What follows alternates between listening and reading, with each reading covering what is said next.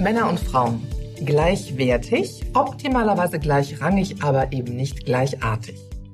Um die Unterschiede von männlichem und weiblichem Verhalten in der Arbeitswelt und im Vorstellungsgespräch geht es heute in unserem Podcast.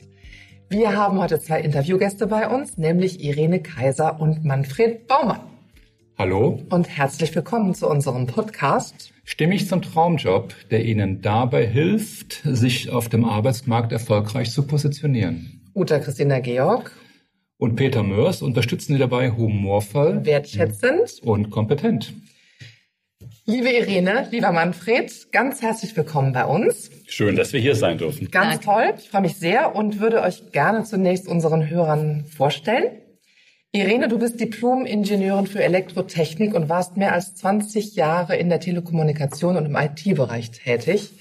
Außerdem bist du systemischer Projektcoach und Kommunikations- und Medientrainerin. Ähm, wir haben wieder Menschen in unserem Studio, lieber Peter, die sich durch Vielseitigkeit und Vielfalt auszeichnen. Das ist irgendwie unser Ding, ne? Woran liegt ja. das wohl, ja? Keine Ahnung. Mhm. Denn du, Manfred, bist gelernter Journalist, warst mehrere Jahre als Live-Reporter für ARD Morgenmagazin, Mittagsmagazin und die Tagesschau tätig und bist jetzt als Trainer und Coach tätig. Und gemeinsam seid ihr Inhaber von Contact You Solutions. Ihr arbeitet also beide, wie ich verstanden habe, seit einem Jahrzehnt in der freien Wirtschaft und Medienwelt als Berater und Coaches. So ist es. Wir möchten unseren Hörern ja grundsätzlich in unserem Podcast Hinweise geben, was in ihrer Präsentation in der Arbeitswelt wichtig und gewinnbringend ist. Und heute geht es eben darum, um den Unterschied von Mann und Frau im Verhalten. Ja, was ist da eure Erfahrung, ganz lapidar und allgemein gefragt? Gibt es Unterschiede und wie groß und relevant sind diese? Ja, ich bin der Meinung, natürlich gibt's Unterschiede. Wir haben darüber schon oft gesprochen und wir haben auch viel erlebt dazu.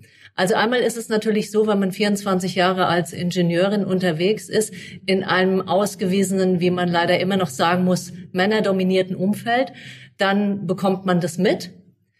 Man wird in einer bestimmten Weise betrachtet, bewertet und angeguckt als Frau, anders als Männerkollegen das werden. Und man kann natürlich auch beobachten, wie Männer miteinander und zu Frauen sich ähm, benehmen. Das ist sehr spannend. Und äh, ja, da haben wir ein paar Geschichten mitgebracht. Also vielleicht mal zum Einstieg ist einer der Beobachtungen, die wir gemacht haben, ist, ähm, dass Männer sehr stark darauf angewiesen sind, muss man fast sagen, miteinander zu klären, wer welchen Status hat. Wenn man neu in eine Runde kommt, dann ist es für Männer immer wichtig, sich zu positionieren in dieser Runde und zu gucken, wer ist hier der Boss? An welcher Stelle komme ich? Wenn das geklärt ist, kann man auf der Sachebene arbeiten. Aber solange das nicht geklärt ist, braucht man mit Männern nicht zu versuchen zu arbeiten. Und deswegen ist ein großer Fehler, den Frauen zum Beispiel machen. Die sind sehr oft auf der Sachebene unterwegs. Die gehen in eine Besprechung und denken, na, es geht ja jetzt hier um die Sache. Mhm. Falsch. Denn Männer denken erstmal, hier, das ist unser Spielfeld. Ach, da ist ja noch eine Frau dabei. Also das ist was Besonderes, wenn eine Frau bei uns mitspielt. Das Spielfeld ist erstmal das Männerspielfeld, wie die Irene sagt. Wir klären, wo unsere Positionen sind. Sind wir auf der gleichen Ebene? Äh, akzeptiere ich dich auf deiner Ebene. Äh, und wenn dann da noch Frauen dabei sind, dann ist das Spiel irgendwie anders. Es ist nicht selbstverständlich, dass Männer und Frauen gleichwertig äh, auf dem Spielfeld mitspielen. Und ein interessanter, ähm, ein interessanter Fall ist ja, den kennen ganz viele Frauen, die sind in der Besprechung dabei, sind auch gleich kompetent natürlich mit den Männern und sagen was. Kein Mensch reagiert darauf. Keiner von den Männern reagiert darauf. Und zehn Minuten später erlebt die Frau, dass genau diese Argumente, genau das, was sie vorher ausgeführt hat, von einem Mann gesagt wird und alle sagen, ja, das ist aber mal ein guter Gedanke, lass uns das so machen. Und die Frau ärgert sich und ist frustriert. Und meine Erfahrung ist, dass Frauen dazu tendieren, weil sie dieses Vorgeplänkel eigentlich ausblenden und denken, wir haben uns hier getroffen, um die Sache zu klären ähm, dass sie deswegen auch davon ausgehen, dass das für die Männer auch so ist. Das ist aber falsch, weil die sind noch bei ihrer Spielerei, das Revier abstecken und gucken, wer welchen Rang hat und können sich erst auf die Sache konzentrieren, wenn hier jetzt erstmal alle Positionen ausreichend geklärt sind. Und erst dann hören sie auch zu und denken, ah ja, das ist ein prima Argument, lass es uns doch so machen. Ah ja, sehr interessant. Du hast gesagt, die Frau ärgert sich. Der Mann neigt eher dazu, zu intervenieren und zu sagen, Augenblick mal, das habe ich doch gerade gesagt. Genau. Also würde sagen, hallo, ich beanspruche dieses Argument Ja. für mich. Da- um mit der Hierarchie Absolut. herzustellen, ich habe die guten Gedanken. Ja, diese, diese Thematik ist mir nicht unbekannt und was ich dann meinen äh, Klientinnen immer sage, dass sie dann nochmal ganz charmant sagen, wie mein Kollege gerade nochmal auf, meinen Vorschlag nochmal aufgegriffen hat und dann möchte ich nochmal hinzufügen, dass ich äh, finde, dass meine Idee das und das noch gebrauchen könnte, ja. Also auch eine Kennzeichnung, aber eben in einem Soft-Skill ummantelten Wording. Ja, das finde ich eine gute Idee. Ähm, wir müssen natürlich schon sehen, dass Frauen in der Regel, ich sage jetzt nicht alle Frauen und immer, aber es ist schon eher so die Tendenz, dass Frauen zu extremer Höflichkeit und Zurückhaltung erzogen werden. Und dieses Inanspruchnehmen meines eigenen Gedankens und zu sagen, das ist eigentlich, also im Unterton, das ist eigentlich meine Arbeit und du hast die jetzt gerade für dich beansprucht, das fällt vielen Frauen erstmal schwer. Deswegen glaube ich, dass das eine gute Idee ist, auch solche Situationen zu üben und im Dialog mal auszutragen, um dann zu gucken, wie die Frau sich damit fühlt. Ich glaube, dass da der erste Schritt für eine Frau schwer sein könnte. Ja. Ich stimme dir ja zu mit diesem Hierarchieabstecken oder auch Revierabstecken, was die Frau nicht tut. Es geht hier um die Sachebene. Ja. Frage, die mir wirklich gerade kommt, äh, könnte sie denn das tun? In einem Meeting zehn Männer, eine Frau, es muss erstmal Revier abgesteckt werden, Hierarchie abgesteckt werden. Was könnte denn die Frau da tun, um das zunächst dort mitzuspielen? Also zunächst mal glaube ich, dass es wichtig ist, sich zu entspannen und zu sagen, ich gucke mir das jetzt hier erstmal eine Weile an. Das hat ja auch einen durchaus amüsanten Charakter, wenn man da zuschaut als Frau. Und äh, wir hatten äh, neulich einen IT-Leiter, der kam grundsätzlich in eine hochrangig besetzte Runde, wo andere Bereichsleiter auch waren, prinzipiell drei Minuten zu spät. Die Tür ging auf, der Herr hatte seinen Auftritt, der war ungefähr einen Kopf kleiner als ich, muss man dazu noch sagen, und hat dann sich hingesetzt und hat gesagt, jedes Mal, jeder kannte ihn, ja, guten Tag, mein Name ist XY und der Vorsitzende der Runde hat dann gesagt, ah ja, schön, dass du auch da bist und so, wir sind jetzt an diesem, diesem Punkt angelangt. Und das heißt, sein Status wurde gewürdigt. Das ist für eine Frau absolut amüsant, weil eine Frau von sich aus nicht auf die Idee käme, sowas zu machen. Also wir würden das, glaube ich, oder viele Frauen würden das als Spielchen betrachten, ist ja auch. was ne? es auch das, ist. Das ist ja auch so ein schräges Verhalten. Aber ja, er, er hat es gebraucht, dass da dort sein Status gewürdigt wird unter den anderen Bereichsleitern und dann ist er je- jedes Mal so aufgetreten. Also das eine, was ich sagen will, ist, entspann dich und guck dir das eine Weile an und bring deine Sachargumente erst, wenn es um die Sache geht. Das bekommt man ja dann mit. Und das zweite ist natürlich auch, sich nicht zu klein zu machen. Also in der Männerrunde ähm, würde ich einer Frau nicht empfehlen, so mit eng angezogenen Armen dazusitzen und für sich selbst auch nur kleinen Platz zu beanspruchen, sondern zu schauen, welchen Raum nehmen sich die Männer und den gleichen Raum auch zu nehmen. Also Oberkörper aufrichten, die Schultern eher tendenziell nach hinten, die Arme locker neben sich zu haben und seine Unterlagen, Kaffeetassen, Schlüsselbund, Handy, was man so dabei hat an Utensilien, auch so breit auf dem Tisch zu verstreuen, wie die Männer das machen. Das ist für Männer ein Reviersignal. Ich finde das auch, also als ich das erste Mal gehört habe, habe ich gedacht, kann das sein? Aber je mehr ich es beobachtet habe, musste ich feststellen, es ist so. Und ähm, ja, deswegen, um gleichwertig betrachtet zu werden, muss man eben auch in der gleichen Weise dann ein Stück weit agieren. Das heißt, du musst die Spielregeln kennen. Ja, ja. du musst sie kennen. Du hast nicht danach gefragt. Trotzdem äh, stelle ich eine dann von mir ausgestellte Frage, nämlich wie sollen sich denn Männer verhalten? Auch für Männer ist es gut, wenn sie auf der Sachebene dabei bleiben, aber trotzdem sich auch mal ein bisschen zurücklehnen können und fragen, was passiert hier eigentlich? Wer spielt hier den Leitwolf? Wer ist, wenn der Leitwolf nicht da ist, auf einmal der Ersatzleitwolf? Da melden sich ja dann gern mehrere, die dann stolz sind, die Sitzung leiten zu dürfen oder dergleichen. Äh, wie ist das Verhalten der anderen? Welche Männer haben es nicht nötig, Leitwolf zu sein, aber sind auf einer zweiten Ebene dann doch die wichtigen Stichwortgeber? Sowas mal zu betrachten. Was geht hier eigentlich ab? Wer basht hier wen? Wer fördert wen?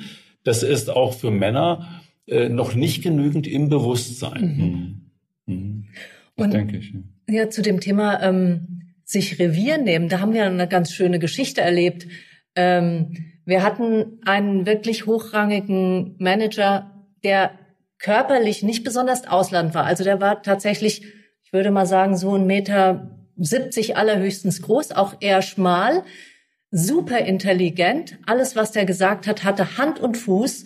Er hat beeindruckende Perspektiven in die Zukunft eröffnet und eigentlich hätten sie ihn in dem Unternehmen, in dem er ist, ähm, auf Händen tragen müssen. Aber er hat erzählt, wenn er in die große Runde kommt, wo die anderen gleichwertigen Manager eben zusammenkommen, dann hört ihm dort eigentlich niemand zu. Und auch dem haben wir empfohlen, wir haben ihn gefragt, was, was ähm, machst du, wenn du da reinkommst? Wie sagst du Hallo? Wir haben erstmal mit dem geübt, Hallo zu sagen, ein Stück weit Arroganz sich zuzulegen, auch mal jemanden nicht zu beachten oder nur flüchtig die Hand zu schütteln. Und ähm, zum Thema sich Revier nehmen hat er gesagt, weil es auch ein ITler gewesen, der hatte immer nur sein iPad dabei und hat sein iPad vor sich gelegt und hatte da seine Unterlagen. Und dann haben wir ihm gesagt, falsch. Du gehst jetzt in dein Büro, nimmst dir zwei Aktenordner, verstreust irgendwie mal um dich herum diese ganzen Utensilien und dann gucken wir mal, was passiert. Und dann ist er zu dieser Sitzung gegangen und kam danach zurück und hat gesagt, das hat funktioniert, die haben auf einmal zugehört und dieses äh, erkennen, dass es da auch um Revier geht, um Status, um wie behandle ich einen anderen oder lasse ich mich von andere auf eine untere Position drücken. Das war für den, glaube ich, eine sehr interessante Erkenntnis. Das glaube ich sofort. Und wir Frauen denken ja immer, inhaltliche Brillanz reicht. Ne? Ja. Ne? Das hat der Mann in dem Fall auch gedacht. Ja, ja. War leider nicht so. Und das ist auch was, was man Frauen eben mitgeben muss. Das ist leider nicht so. Mhm. Wir, wir denken immer, naja, ich mache doch super Arbeit und irgendwann muss es doch jemand merken und dann werde ich befördert oder wie auch immer. Nee, dieses Selbstmarketing und sich selbst auch ins richtige Licht drücken mhm. und zu schauen, wo ich auf der Hierarchieskala vielleicht auch mich verorten möchte und das unterstützend auch mit Körpersprache und mit anderen Dingen zu tun, da drin sind wir noch nicht so gut. Mhm also das äh, erleuchtet mir im Nachhinein noch manches Erlebnis, was ich hatte. Diese, dieses, diese Kenntnis über diese Hierarchie ähm, Spiele am Anfang einer Situation. Und das passt auch dazu, was mir eine Chefin mal erzählt hat. Die hat gesagt, ich habe ein rein weibliches Team.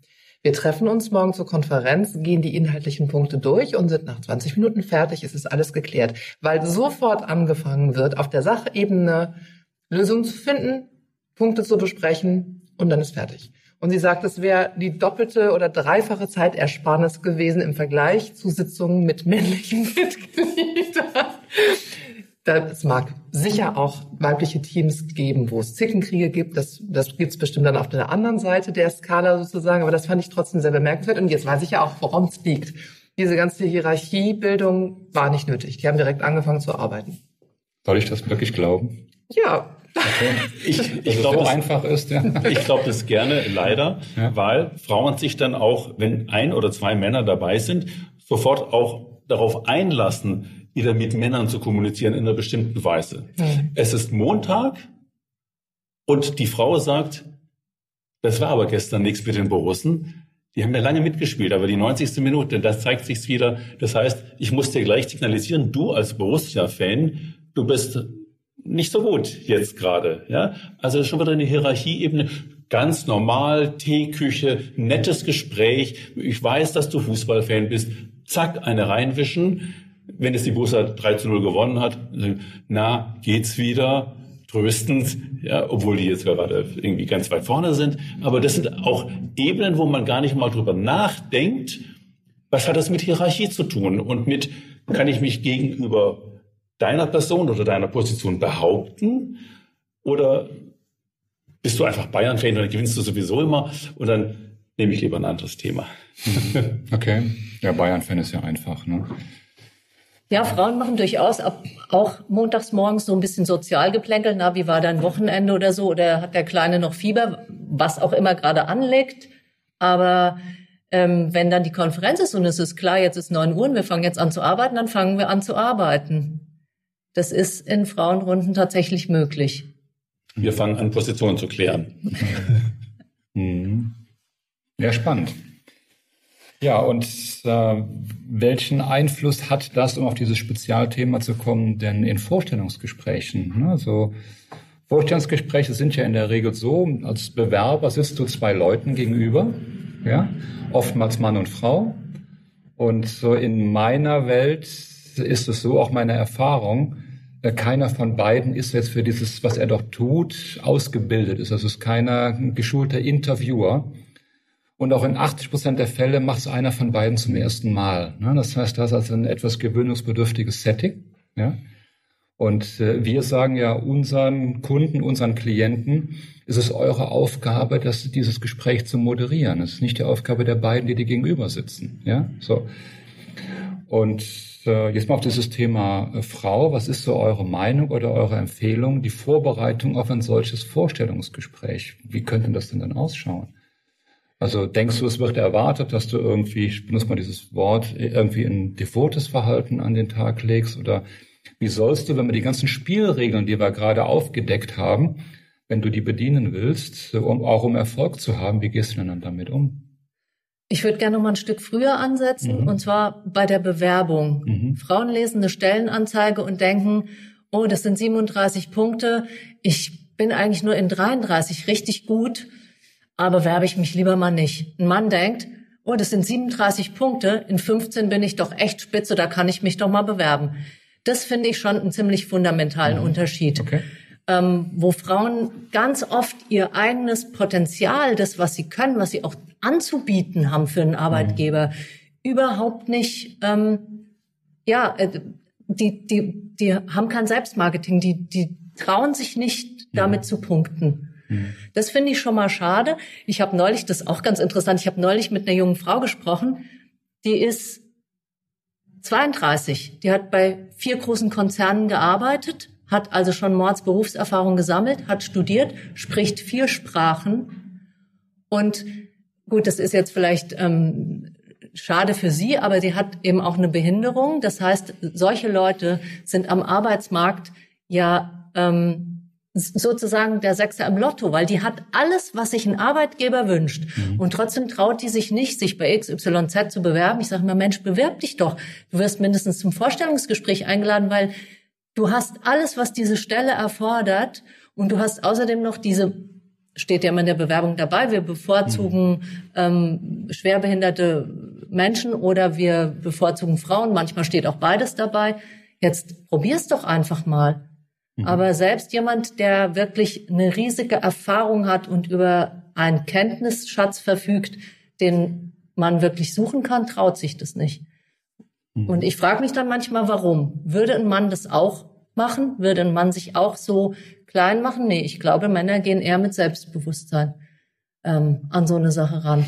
Mhm. Und im Vorstellungs im Vorstellungsgespräch, da ist es Finde ich interessant, dass du sagst, da sitzen Leute, die das nicht gewöhnt sind. Ich war eigentlich in Vorstellungsgesprächen immer Leuten gegenüber, ähm, die klar gemacht haben, dass sie das, dass das deren Job ist oder dass sie oft bei Vorstellungsgesprächen dabei waren. Mhm. Und ähm, da ist es, glaube ich, wichtig zu gucken, was braucht diese Runde grad. Und ich glaube, dass das eine Frau schneller raus hat als ein Mann glaube, was bei der Vorbereitung sind Frauen ohnehin besser. Also sich auf den, auf den Job wirklich vorzubereiten im Sinne von inhaltlicher Vorbereitung, da sind Frauen auf jeden Fall 120-prozentig unterwegs.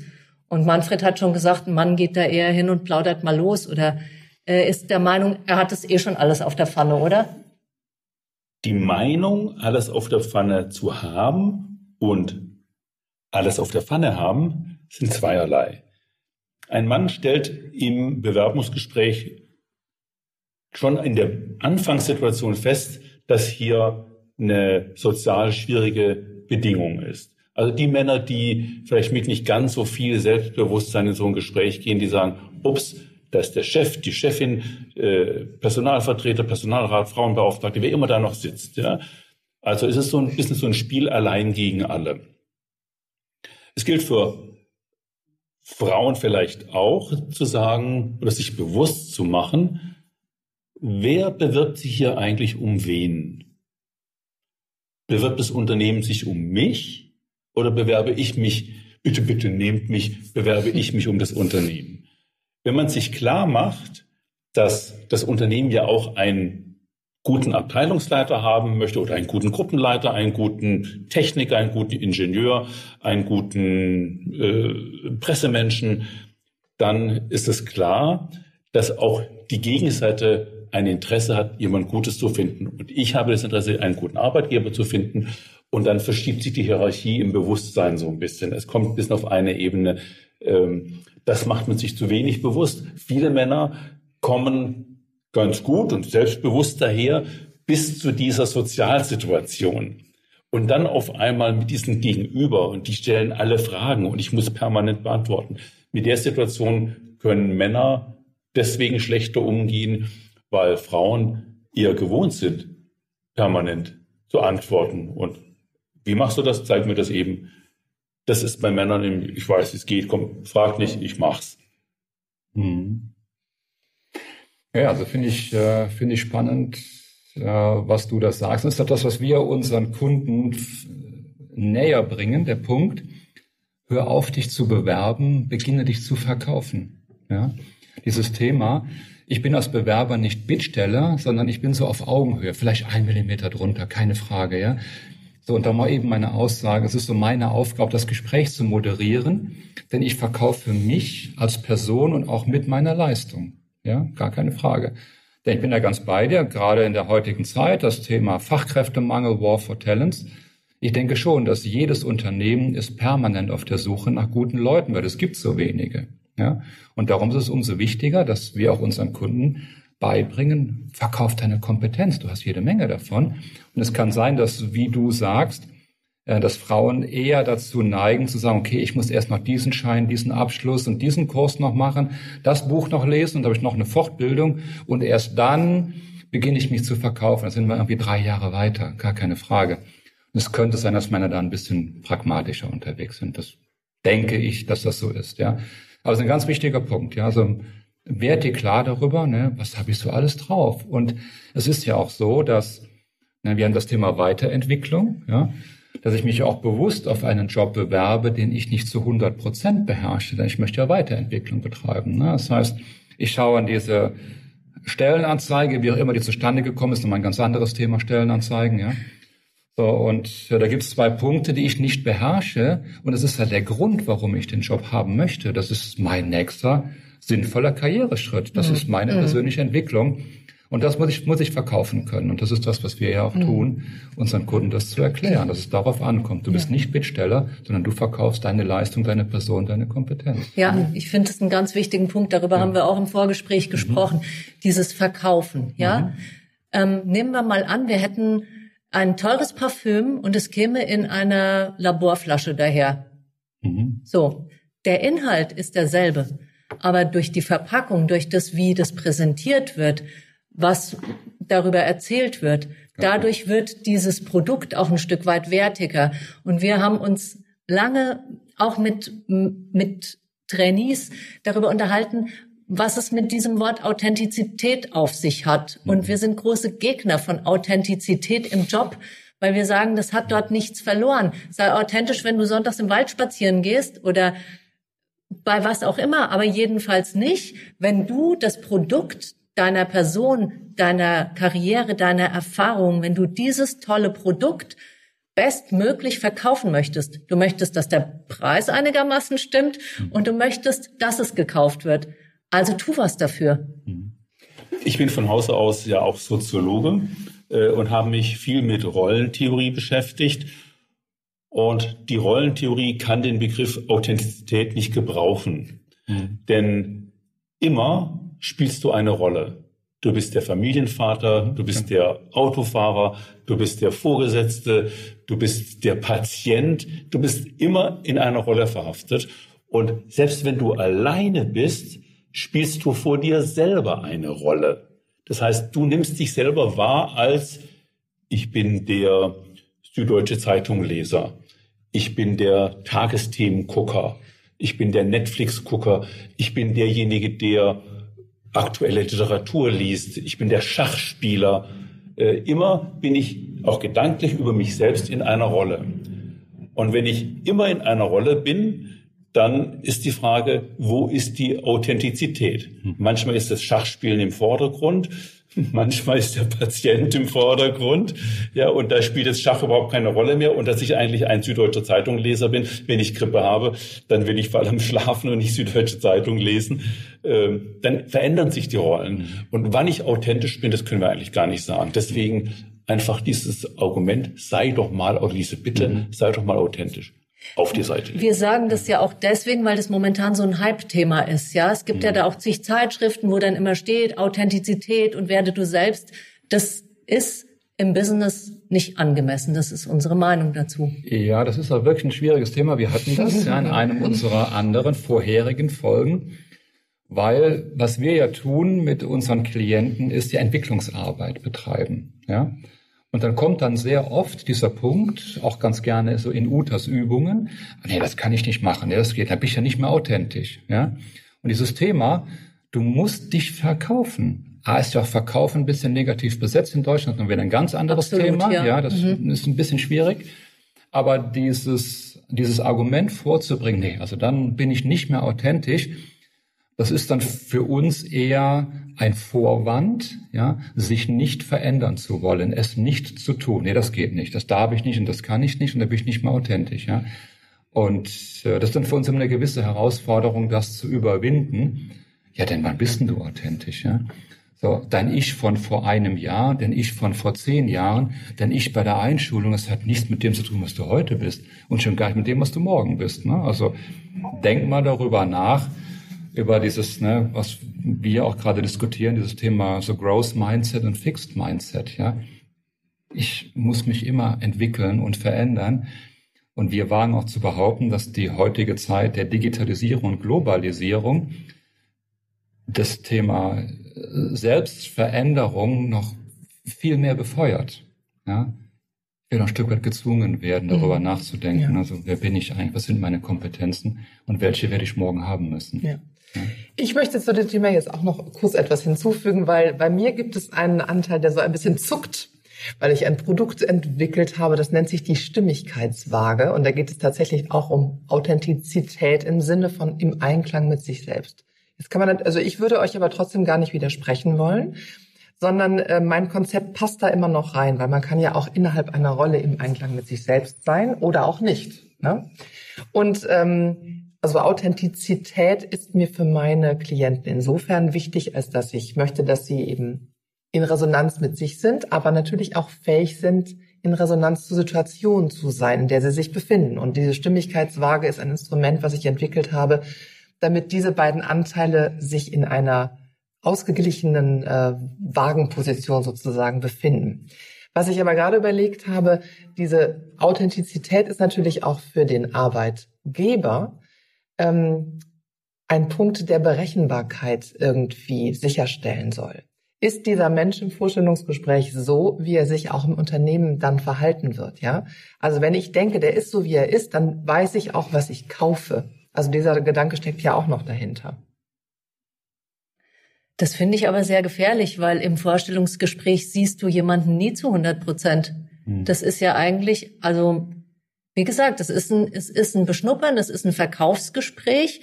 Und was du gesagt hast, finde ich auch wichtig, dass man sich klar macht, und was du gesagt hast, nicht nur ihr bekommt was oder ich bekomme was von euch, sondern ihr bekommt ja auch was Gutes. Also mit einem gehörigen Selbstbewusstsein da reinzugehen und zu sagen, ja, ich schaue mir das jetzt hier an.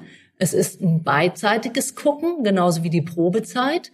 Das finde ich schon sehr wichtig. Mhm. Da stimme ich dir zu. Und äh, die Frage ist aber, ob so ein Selbstbewusstsein dann aufgesetzt ist. Ich tue mal so, als ob ich so selbstbewusst bin, oder ob es wirklich aus der Tiefe heraus stimmig und im Einklang mit sich selbst erfunden, empfunden wird.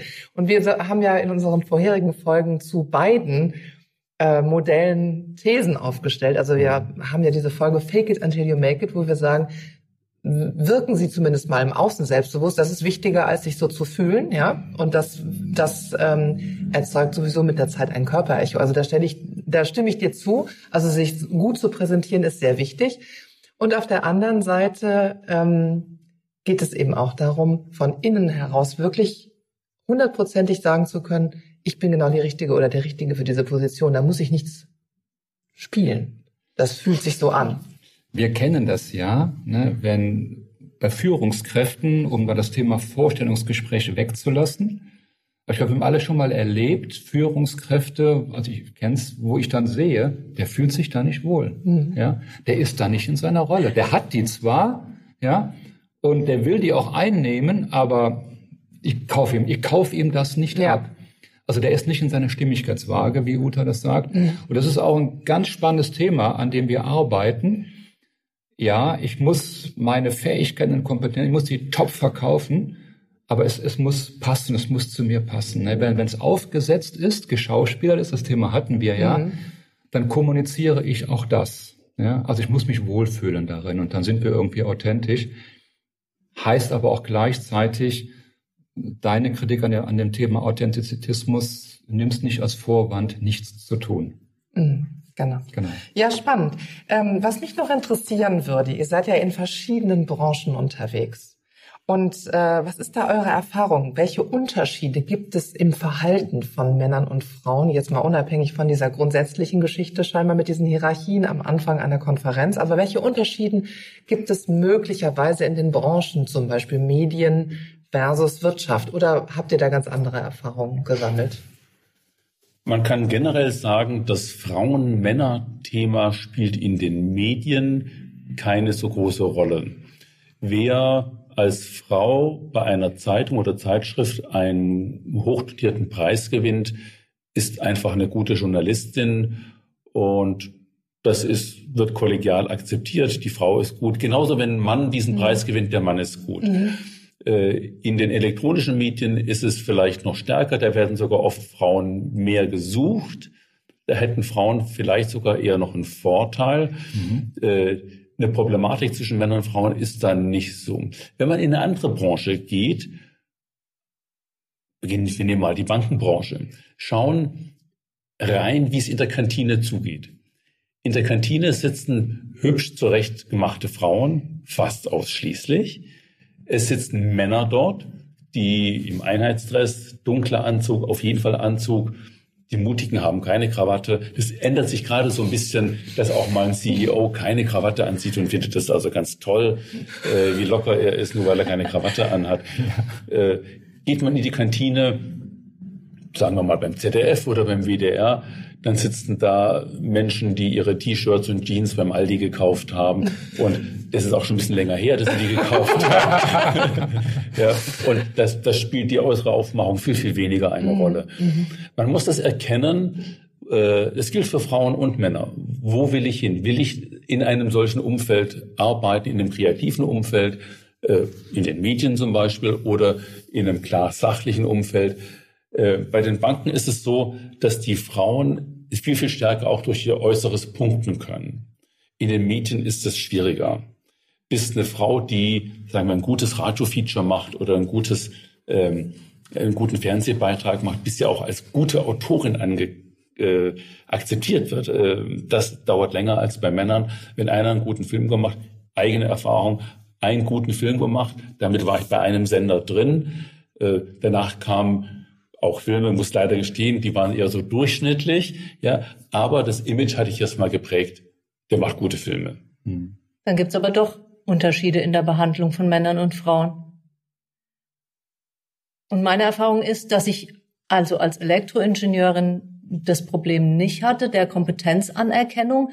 Gleichwohl wurde natürlich immer sehr genau geguckt, was ich tue und was ich mache, viel stärker als bei einem männlich, männlichen Kollegen. Das war schon auf der Berufsschule so. Ich habe Radio- und Fernsehtechniker gelernt und da war ich die einzige Frau im Landkreis, die, die überhaupt diese Lehre gemacht hat. Und da wurde natürlich immer geguckt, was hat die für Noten geschrieben und so weiter. Das hat sich so durchgezogen, aber ähm, dass ich in der Bezahlung oder im, im, in der Karriere anders behandelt worden wäre als ein Mann, das kann ich jetzt nicht sagen. Ich habe eher den Eindruck, dass sich die ähm, die Ungleichbehandlung durch die Gesellschaft ähm, an den Stellen ausweist, wo es um gut bezahlte Jobs geht, wo es ums, um hoch anerkannte Jobs geht. Ähm, das bedeutet, dass wir uns schon noch sehr stark ja wundern über Frauen in Vorstandsposten. Uns kam ja, glaube ich, letzte Woche kam die, die Albright Stiftung mit der neuen Studie über ähm, Frauen in den Vorständen von den, von den DAX-Konzernen in Deutschland und den Aufsichtsräten und ähm, haben also im Grunde Deutschland bescheinigt, da ein Entwicklungsland zu sein und mhm. ähm, haben nachgewiesen, dass wenn sich hier nicht dramatisch was verändert, dass man sich selbst einen wirtschaftlichen Schaden zufügen wird, wenn man nicht endlich aufhört, mhm. diese Denke zu haben. Aber man, man bemerkt es ja an allen möglichen Stellen. In dem Moment, wo eine Frau einen Job hat, der gut bezahlt ist, der ähm, hoch angesehen ist, da gibt es zumindest so ein kleines zögerndes Erstaunen, es ist keine Selbstverständlichkeit. Es ist keine Selbstverständlichkeit. Mhm. Und eine Geschichte, die ich auch immer gerne erzähle, das ist, ich bin ja, bin zu Hause die, die das Geld verdient. Mein Mann ist zu Hause und macht den Haushalt. Und wenn ich das jemandem sage, dann kriege ich gesagt, hast du es gut? Dann sage ich, warum habe ich es gut? Es gibt 100.000 Männer, deren Frauen macht den Haushalt. Kein Mensch sagt denen, du hast es gut, weil jemand den Haushalt macht. also von daher, ich glaube, dass die Gesellschaft da schon noch ähm, wir sind auf einem guten Weg, aber wir sind noch lange nicht da, wo wir eigentlich sein müssten, um auch in der Konkurrenzsituation, die ja immer globaler wird, auch mithalten zu können. Mhm. Wir, wir fügen uns selbst einen Schaden zu wirtschaftlich, wenn wir nicht anfangen, die Frauen auch in die Positionen zu bringen und als gleichwertige Player zu behandeln und auch zu befördern entsprechend. Ja. Irene, ich möchte kurz bevor wir zum Ende kommen noch eine Sache aufgreifen, die wir im Vorfeld besprochen haben, nämlich äh, nochmal eine handfeste Anregung an unsere Hörer, und zwar Männer und Frauen, an die Frauen, bitte lächeln Sie nicht so viel. Also lächeln Sie nicht so viel, wenn es gerade darum geht, Ihre Interessen durchzusetzen. So mal ganz äh, plakativ gesprochen. Also dosieren Sie Ihr Lächeln anders, damit haben Sie einen großen Hebel. Und für die Männer würden wir uns jetzt wünschen, dass mehr Lächeln ähm, vorhanden wäre. Und was ich aber ganz persönlich an dieser Stelle nochmal sagen möchte, es ging jetzt viel, äh, viel um Unterschiede, es ging auch um Ungleichbehandlung. Und es gibt natürlich auch Studien oder Ansätze, die sagen, es gibt innerhalb des eigenen Geschlechts viel mehr Unterschiede, viel mehr Delta als zwischen den Geschlechtern. Das möchte ich hier nochmal sagen, dass diesen Ansatz mhm dass, den, mhm. dass man den vielleicht nicht völlig aus den Augen verlieren soll. Das waren jetzt natürlich ähm, plakative Beispiele, die auch ähm, sehr teilweise ein bisschen mit Klischees gespielt haben, aber die sich ja dann auch immer wieder bestätigen, die Klischees. Und ähm, ich schließe mich Irenes Meinung an, ihrem Schlussplädoyer.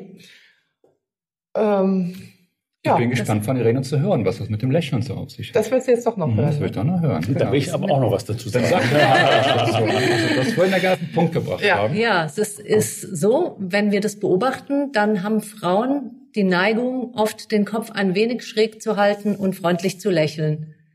Warum ist es so? Weil wir das einfach gelernt haben, dass wir damit punkten, dass wir damit auch ganz gut fahren. Ähm, das ist aber was, was man in einem Vorstellungsgespräch für einen Moment beiseite legen kann. Natürlich soll man freundlich sein und auch sein Gegenüber anlächeln, wenn man Hallo sagt.